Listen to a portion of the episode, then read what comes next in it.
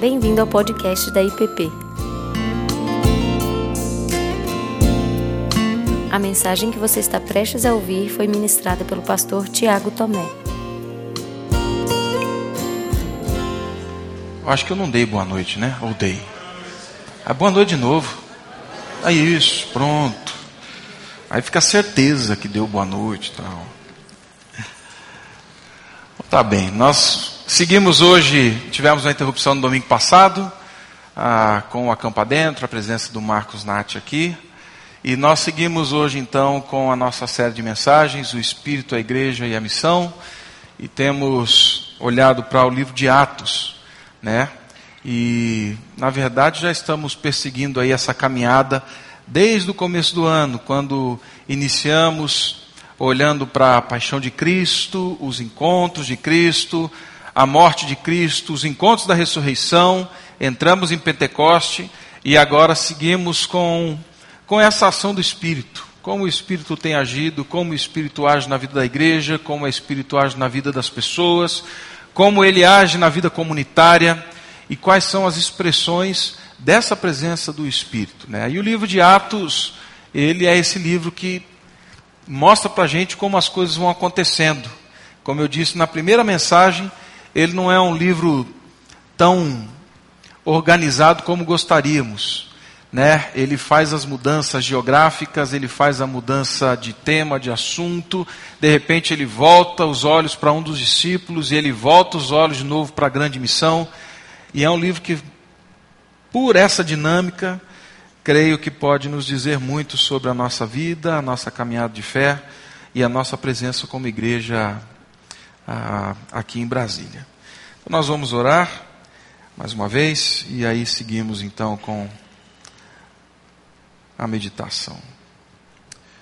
Pai Santo, clamamos para que o Senhor nos conduza nesse tempo de reflexão da tua palavra que o Senhor fale ao nosso coração, que o Senhor nos anime, o Senhor nos exorte e, sobretudo, que o Senhor nos encha de coragem coragem para viver a missão que o Senhor tem dado a nós como igreja e a nós dentro dos nossos relacionamentos.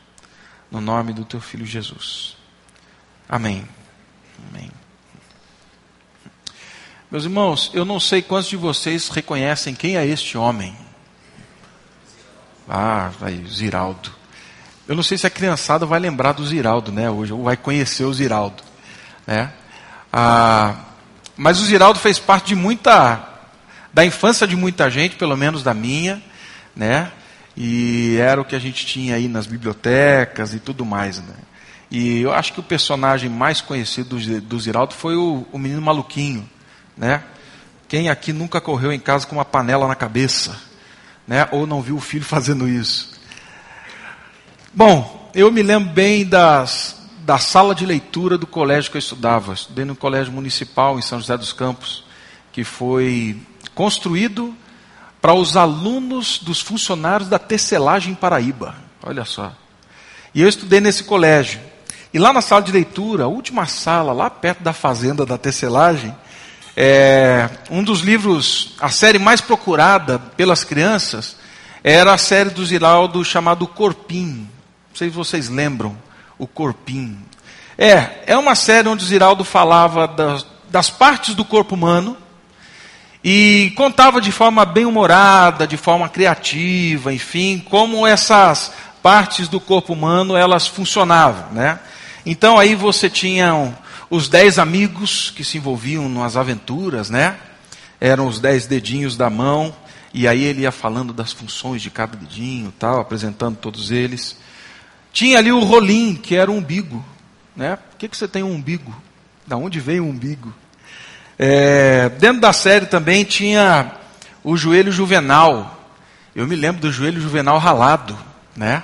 Dentro da história. A criançada pelo menos na minha época a gente achava o máximo essa série. Mas tinha um que me chamava a atenção. Eu sempre gostei deles, né? É, que eram aí o Pelegrino e o Petrônio. Não sei se vocês lembram. Pelegrino e Petrônio, eles eram eram dois irmãos, né? O Pelegrino era um artista que sonhava em dançar nos grandes palcos do mundo, dançando balé. E o Petrônio, o sonho dele era jogar futebol. O negócio é que, por acaso e por destino e por vontade divina, Pelegrino e Petrônio faziam parte do mesmo corpo, estavam ligados visceralmente, eram pés irmãos. Não tinha como um ir para um balé e o outro ir para o futebol. E o livro vai mostrando um pouquinho de como eles tentam resolver essa confusão, esse dilema, e no final eles conseguem se achar, eles conseguem se arrumar, e se eu não me engano, é num gol do Pelé, onde o Petrônio faz a, o gol e o Pelegrino está todo esticado assim no chute do Pelé, fazendo a pose que ele queria fazer no palco, ah, dançando o balé. Bom, gente, o que, que isso tem a ver com Atos, né? Exatamente isso não tem a ver.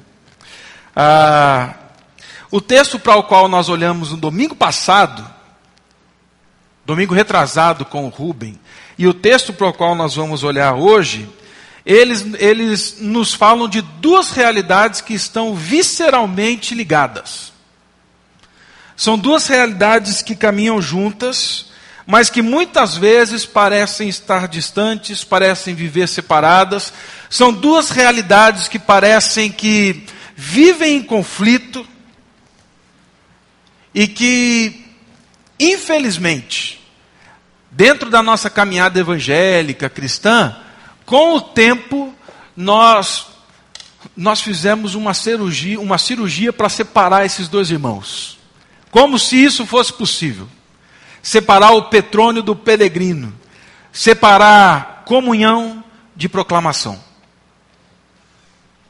São duas realidades apresentadas no começo do livro de Atos.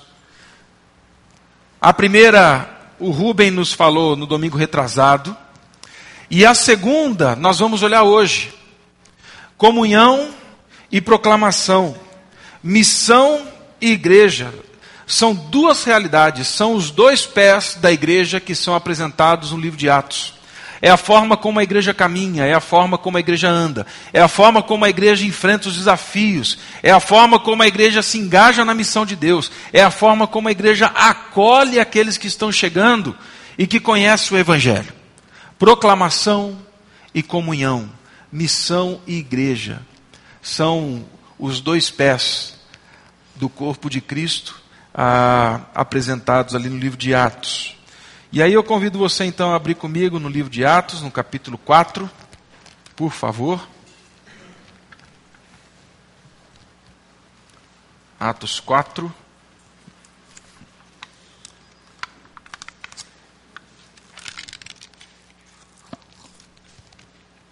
Eu vou ler o verso 29.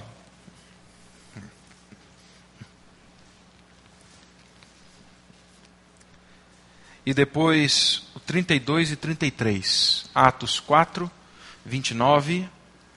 Depois 32 e 33.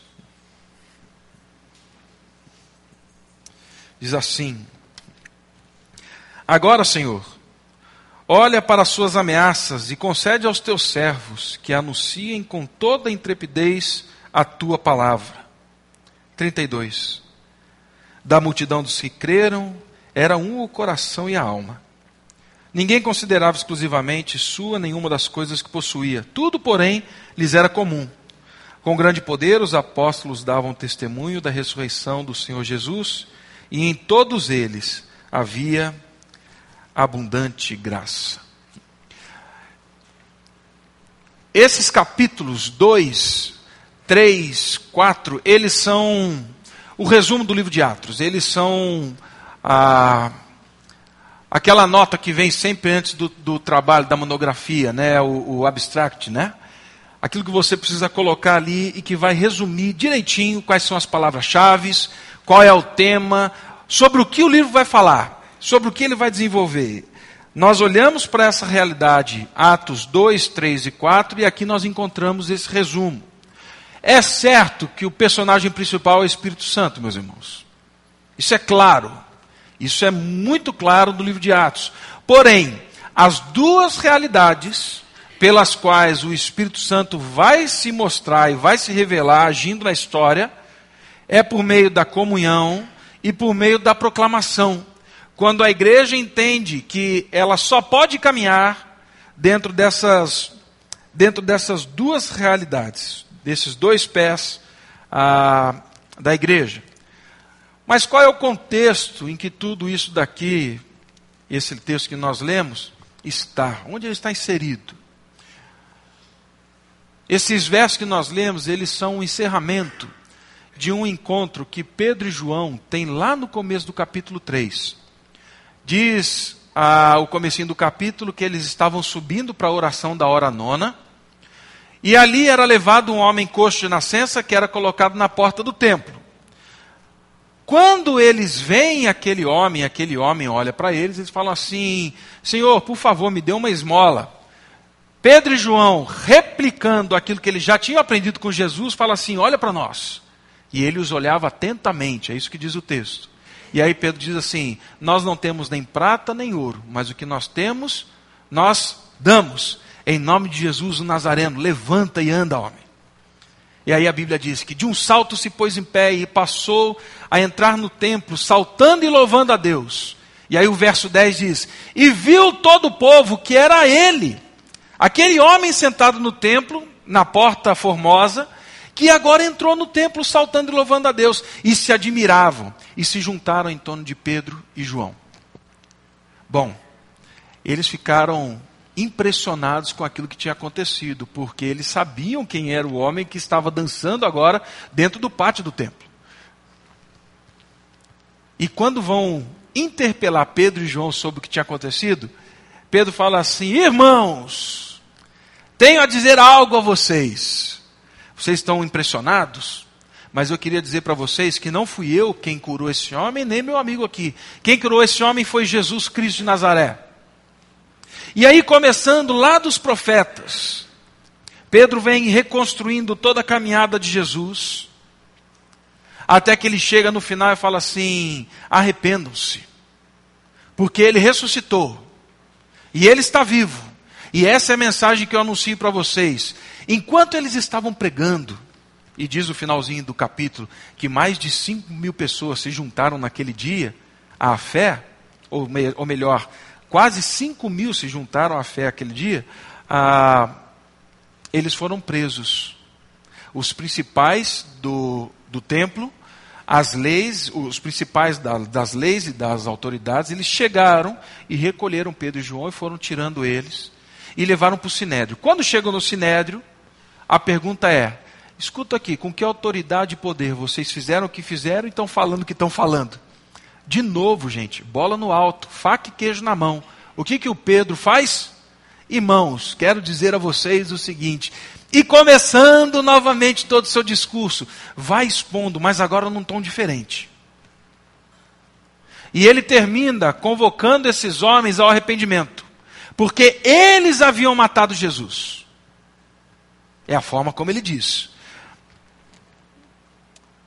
Esses homens vão encarcerar Pedro e João.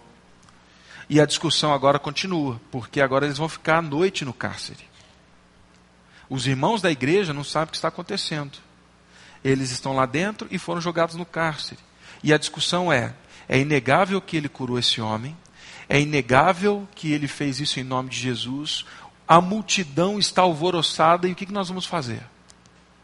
E aí diz o texto então que ameaçando-os veementemente, diziam: Não falem mais sobre essa conversa de ressurreição de Jesus.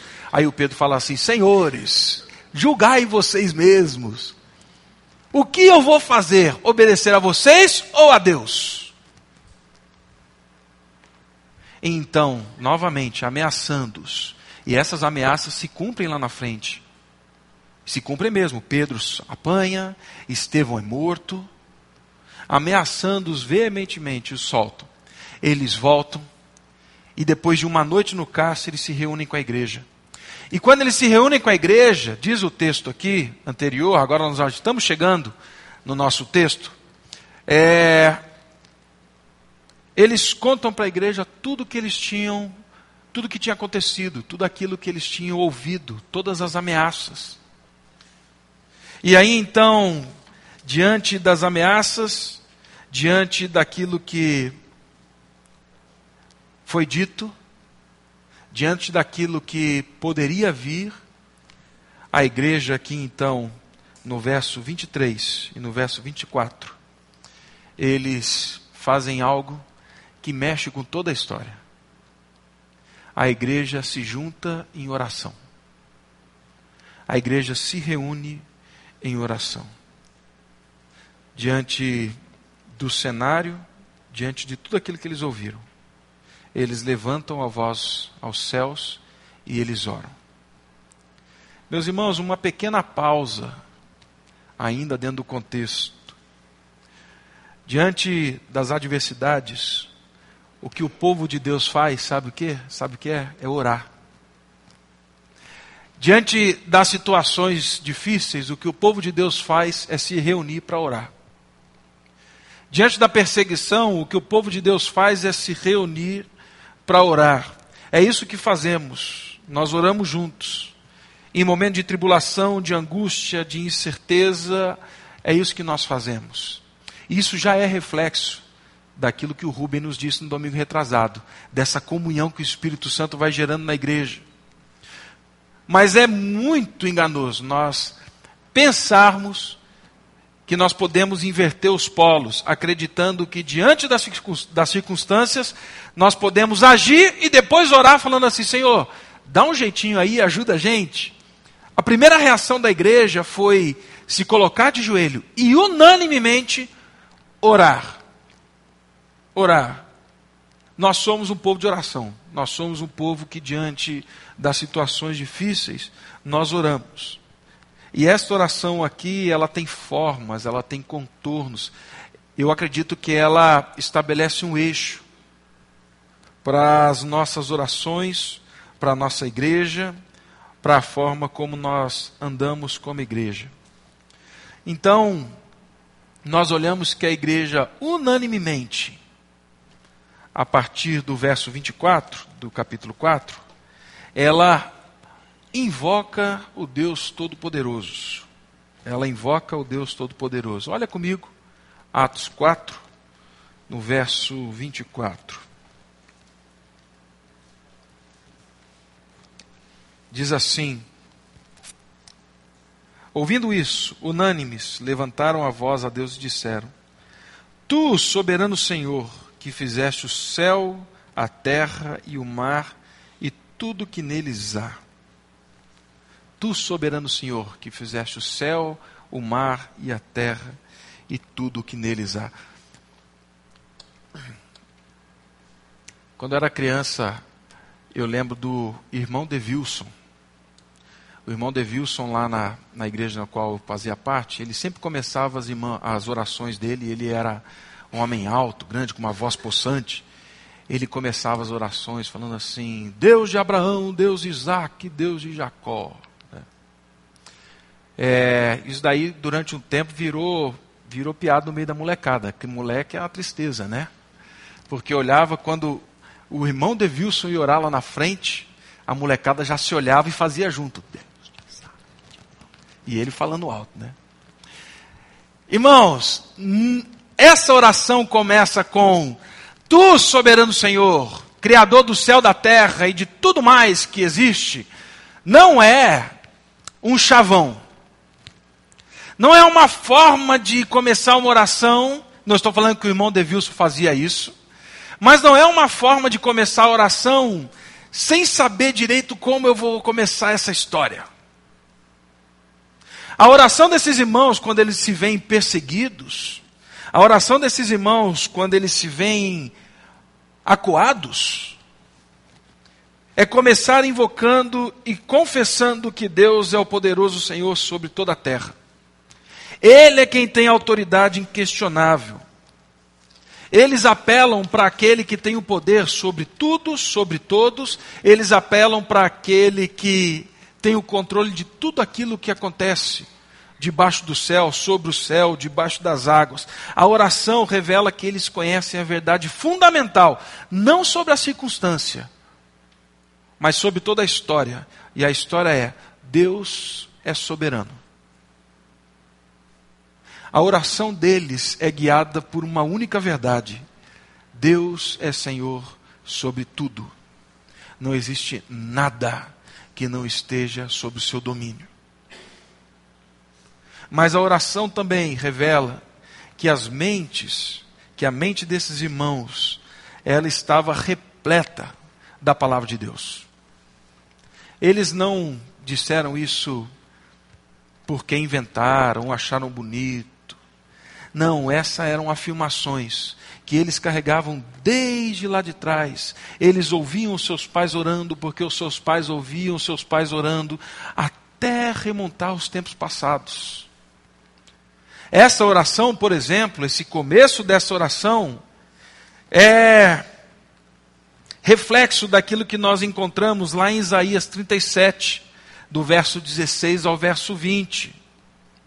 Nesse texto, Ezequias, ele se vê cercado pelo exército assírio, lá em Jerusalém. E aí o que nós vamos fazer agora? Nós sabemos que nós somos pequenos, nós sabemos que nós somos frágeis, e nós sabemos quem é a Síria. A Síria vem para matar com todo mundo. A Síria vem para destruir tudo. O que nós vamos fazer? E aí então o povo ora assim lá em Isaías: Ó Senhor dos exércitos, Deus de Israel, que está entronizado acima dos querubins, tu somente és o Deus de todos os reinos da terra. Não só nosso, o Senhor é reino de tudo, o Senhor é rei sobre tudo. Tu fizeste os céus e a terra. Inclina, ó Senhor, os seus ouvidos e ouve.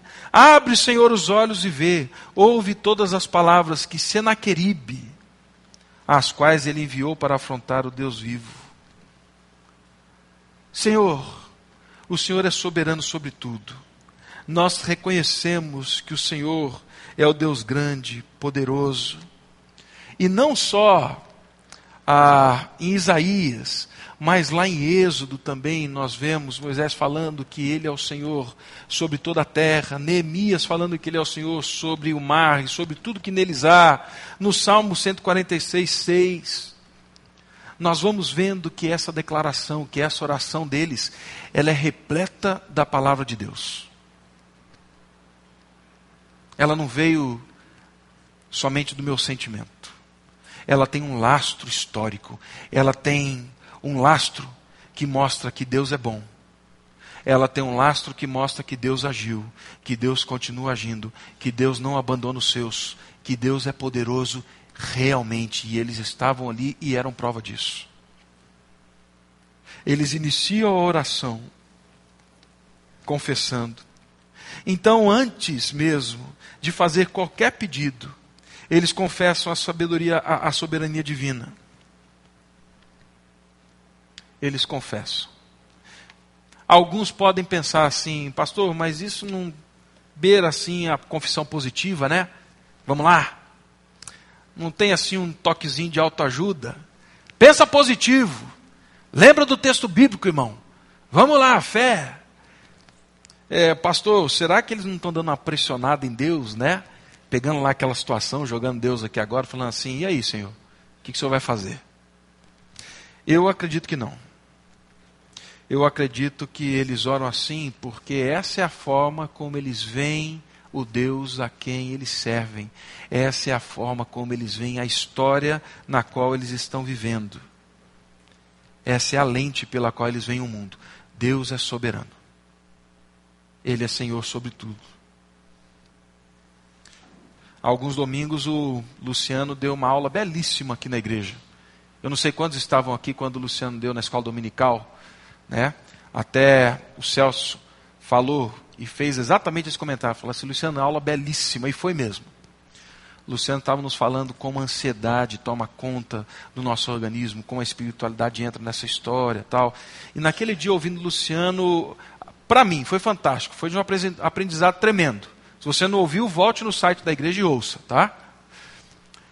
Mas o Luciano, em determinado momento da aula, ele colocou aqui como nosso cérebro, o cérebro funciona.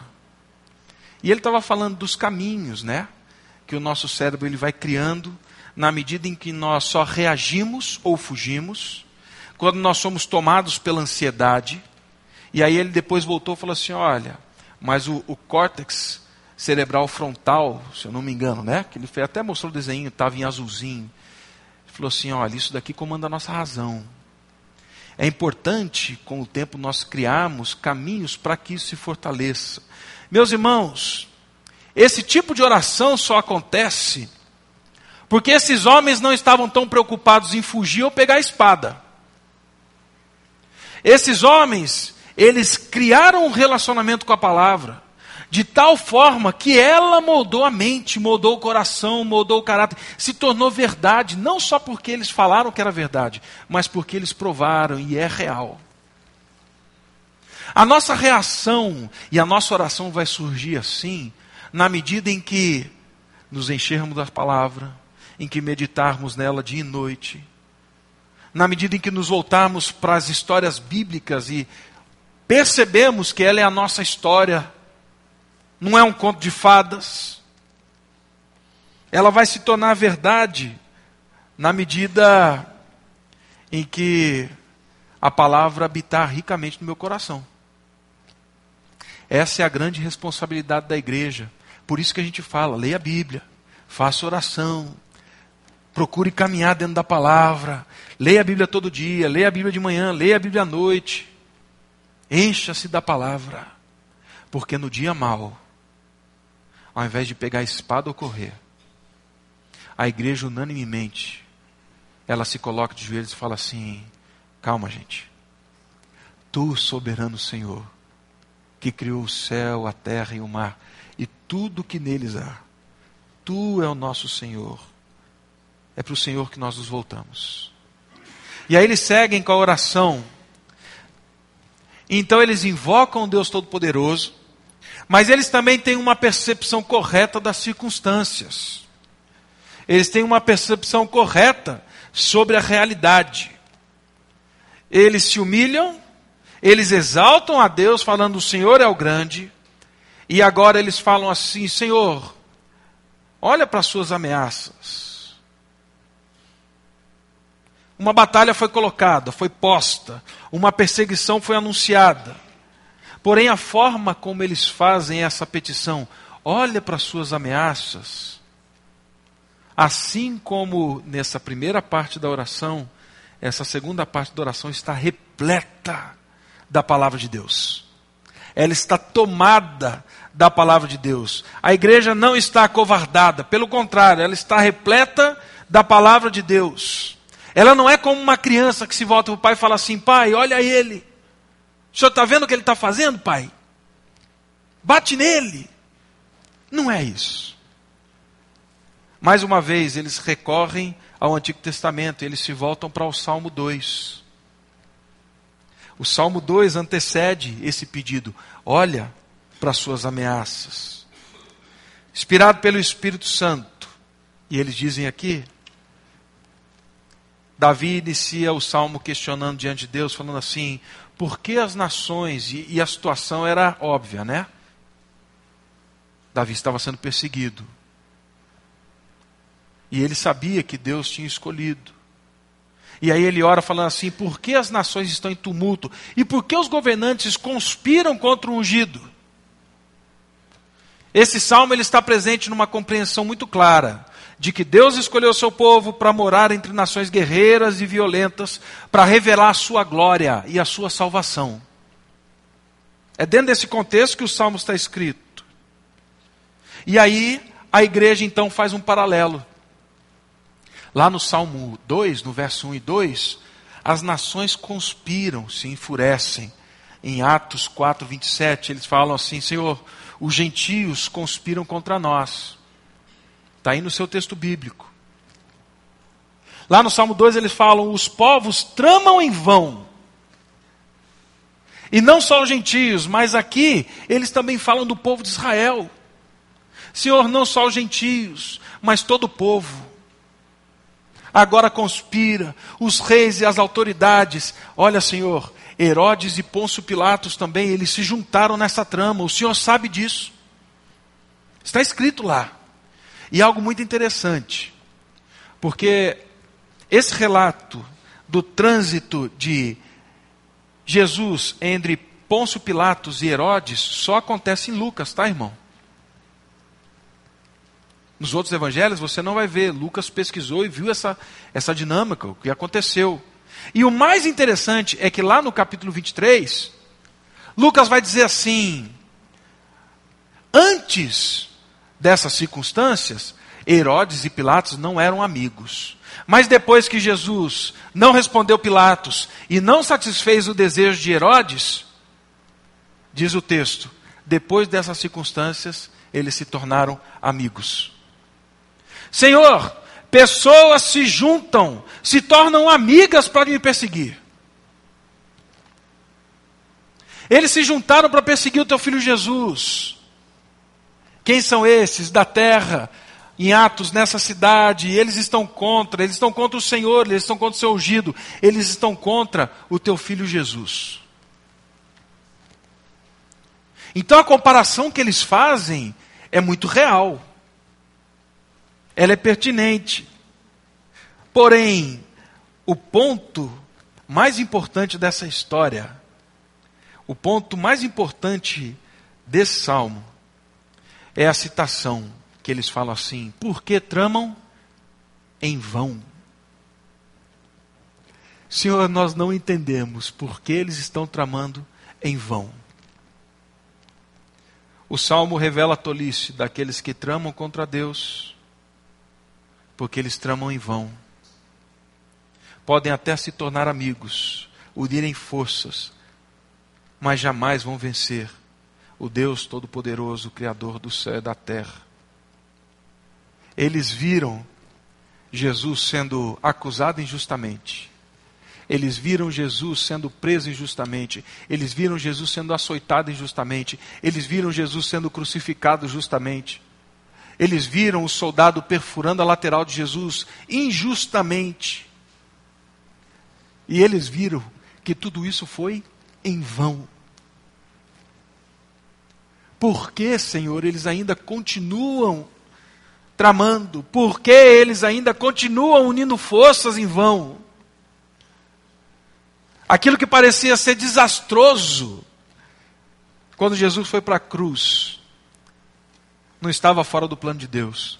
Ah, e aquilo que parecia ser desastroso, quando eles falaram assim: voltem para a igreja e digam para eles: não abram a boca para falar de Jesus ressurreto. Se tornou em consagração. Eles tramam em vão. Eles mataram e ele ressurgiu. Eles querem nos prender e nós nos consagramos. N.T. Wright ele diz que a maldade dos governantes é mantida sob controle e contida dentro do propósito geral de Deus, que faz com que até a ira humana se volte para o seu louvor. Não existe nada que está fora do seu controle, Senhor. E aqui de novo eu faço uma outra parada, meus irmãos. Eu creio que muitos são os poderes que nos cercam, são muitos os poderes que querem nos intimidar, são muitas as circunstâncias que querem nos dominar, que querem nos subjugar. São muitas as batalhas já declaradas, são muitas as ameaças sobre a mente, sobre a reputação, quando nós decidimos realmente proclamar, falar e viver a vida de Cristo Jesus. São muitas. Elas são reais. Como eu disse, Estevão é morto apedrejado. Elas são reais. Pedro e João são açoitados. Elas são reais. Os discípulos são mortos. Mas existe uma única questão que faz toda a diferença. Diante do Deus soberano, tudo isso é em vão. O olhar deles sobre a história não está somente sobre a circunstância deles, está sobre tudo aquilo que Deus está fazendo. Isso, para mim, é aquilo que o pastor Ricardo sempre diz. Quando eles oram, eles trazem o mundo de Deus para a sua realidade, eles não só ficam levando as suas realidades para Deus. E quando eles colocam a realidade de Deus sobre a sua, os seus olhos, colocam em perspectiva, a oração é outra. A oração que eles fazem é outra. É esta: Senhor, é em vão. Eles estão ameaçando, mas por que ainda? Em terceiro lugar, a igreja unanimemente clama agora por intrepidez. A igreja clama por intrepidez para proclamar a palavra de Deus. A certeza de que é em vão os leva à oração que nós lemos. Verso 29. Agora, Senhor, olha para as suas ameaças e concede aos teus servos que anunciem com toda a intrepidez a tua palavra enquanto estendes a mão para fazer curas, sinais e prodígios por intermédio do nome do teu santo servo Jesus. Eles não pedem para que aqueles que os ameaçam morram e morram de forma terrível, para que isso conste, porque quem mexe com Deus vai pagar. Eles não oram pedindo para que esses deixem eles em paz, que esqueçam, que arrumem uma outra causa. Eles não oram pedindo para que de alguma forma a perseguição pare. Eles não oram até mesmo pedindo para que um ou outro se converta, para que venha do lado deles e aí essa perseguição pare.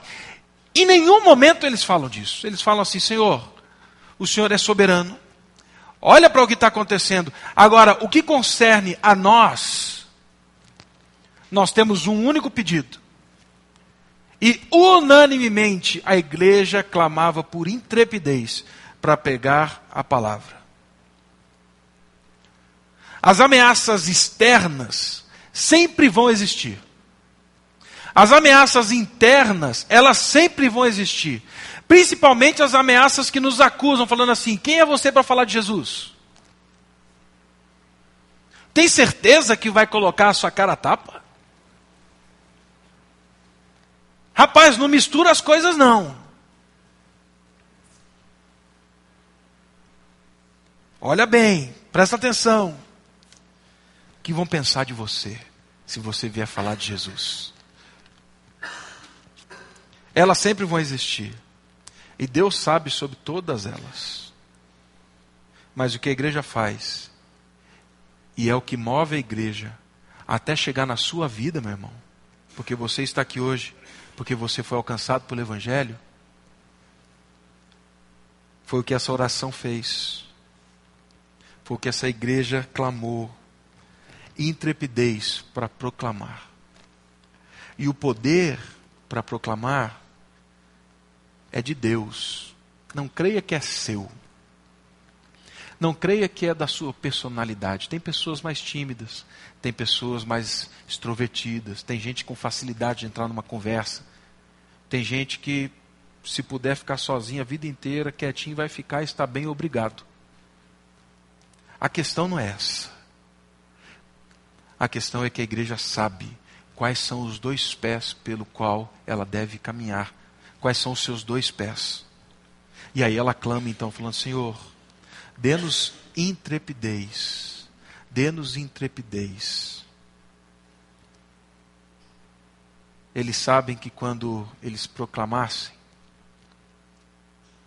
na medida em que eles falassem, as coisas iam mudar. E o mundo ia ser remexido. E é por isso que quando Deus concede esse dom, aí a perseguição acontece mesmo. É isso que a gente vai ver no livro de Atos. E enquanto o Senhor dá intrepidez para que eles falem, em Atos nós vemos o Senhor respondendo gentilmente, graciosamente a oração deles, fazendo o quê? Sinais, curas, maravilhas e prodígios.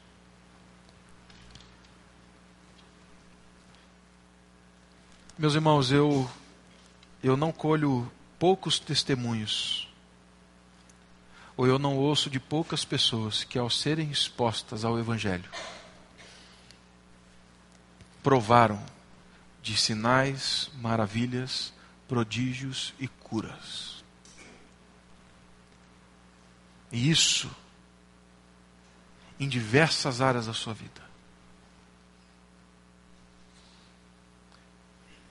Já vi culturas, e eu digo culturas mesmo, porque não é uma só, renascer, porque teve um encontro com o Evangelho.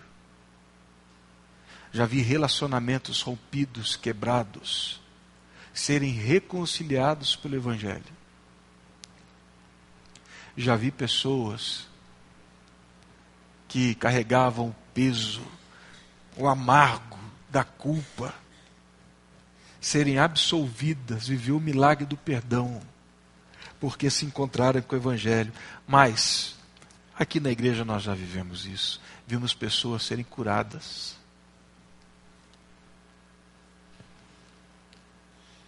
Pessoas que foram ouvindo do Evangelho e que agora manifestam o poder de Deus. A questão toda para mim é que o que concerne a mim e a você não é fazer cura, milagre, prodígio. Não é isso. A oração é unânime, clamavam por intrepidez. Quem são as pessoas que Deus colocou na sua vida? E eu volto nessa pergunta e que hoje você precisa orar falando assim: Senhor, dê-me intrepidez para pregar o Evangelho para ela. Quem são os nomes, quais são as histórias que Deus confiou na tua mão para que você pudesse falar das maravilhas de Deus e daquilo que Cristo Jesus faz? Quem são os ambientes? Quais são os ambientes que talvez e você olha e fala assim: Senhor, olha para essas, olha para essas ameaças. Mas eu sei que o Senhor me colocou aqui, então me dê intrepidez para falar. E aí no texto, ele vai dizer que o lugar tremeu, eles ficaram cheios do Espírito e com intrepidez saíram e anunciaram o Evangelho. Atos começa assim. Atos começou dessa forma. Tudo acontece em pleno acordo com aquilo que Jesus falou. Fiquem, esperem, o Espírito Santo vai vir sobre vocês. Vocês vão experimentar algo que jamais experimentariam por vocês mesmos. O Espírito Santo vem. O Espírito Santo traz a comunhão que nós ouvimos domingo retrasado. Eu fiquei muito feliz. Eu Tava, eu estava ouvindo no carro, porque eu estava viajando com os adolescentes da igreja, mas eu fui muito abençoado pela mensagem do Rubem, falando dessa realidade. Mas o Espírito Santo continuou falando assim: vocês precisam entender que as duas realidades pelas quais vocês andam, vivem e são, estão presentes nesse mundo é comunhão e proclamação. Comunhão e proclamação. E aí então o texto, o capítulo termina falando da comunhão da igreja, que eu não vou voltar nesse tema porque o Rubens já falou. Mas eu fiquei pensando, por que, que ele repete? Né? É... Para mim, Lucas repete essa história. Aqui é sobre a comunidade cristã, porque ele está falando para o Teófilo que o povo de Deus, a igreja de Cristo, não é um aglomerado de pessoas. Elas são chamadas com um propósito definido: vocês são meus. Lucas está repetindo para o Teófilo, não para falar que agora aqueles que estão na igreja são atiradores francos em nome de Jesus. Não. Mas é para falar que eles são a expressão de Cristo na terra até que ele volte. E aí Lucas então quer enfatizar de forma clara que não há como ser igreja se não viver em comunhão e em proclamação. Concluindo, nós olhamos para o Ziraldo, né? Quem se lembra desse homem? Minha pergunta é: e desse homem, quem se lembra? Esse homem, por meio do Espírito Santo, disse para o Pelegrino e para o Petrônio, disse para proclamação e para comunhão o seguinte: vocês estão visceralmente ligados pelo Espírito Santo. Pode em algum momento parecer que vocês caminham em ambientes diferentes, mas não. Vocês estão visceralmente ligados porque esse é o propósito divino. Assim, não briguem mais. Não fiquem dando desculpas. Não fiquem criando argumentos. Esses são vocês, Petrone e Pelegrino. Proclamação e comunhão. Vocês foram ligados por um propósito. Foram ligados. E eu queria terminar orando, orando com você, meu irmão. Orando com você que às vezes ouve algo assim, é que volta para casa e, como eu já ouvi de gente falando assim, pastor, às vezes você fala isso, eu volto para casa me sentindo culpado. Mas eu queria orar com você. E não é só você que se sente culpado, não, tá? Mas é você que fala assim: Senhor, eu queria essa intrepidez. O Senhor sabe dos meus medos, o Senhor sabe das ameaças que estão lá e o Senhor sabe das ameaças que estão aqui. Mas a gente quer ser igreja de verdade. A gente quer caminhar em comunhão, mas a gente quer caminhar em proclamação. Isso só vem do Senhor nós queremos clamar para que o Senhor nos dê essa intrepidez para proclamar o Evangelho.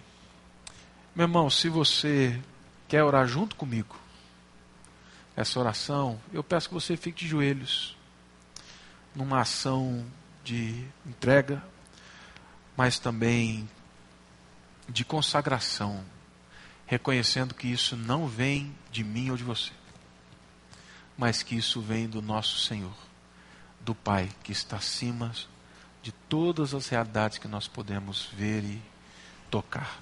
Fique de joelhos comigo, você que quer orar, e nós vamos clamar ao Pai. Pai Santo, no momento em que nos colocamos de joelhos,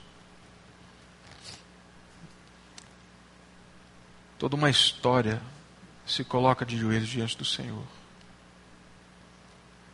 São medos, angústias, às vezes preocupação, às vezes inabilidades, ou até mesmo acusações, rótulos que nos acompanharam durante anos.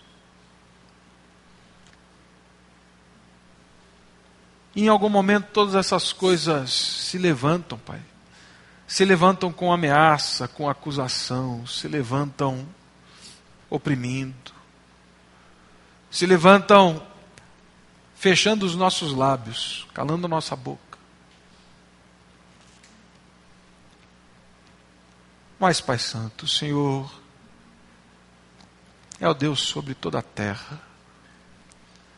E o Senhor não é só Deus sobre toda a terra, o Senhor é um Deus que se revelou em Cristo, que nos chamou, que nos acolheu, que nos trouxe para si.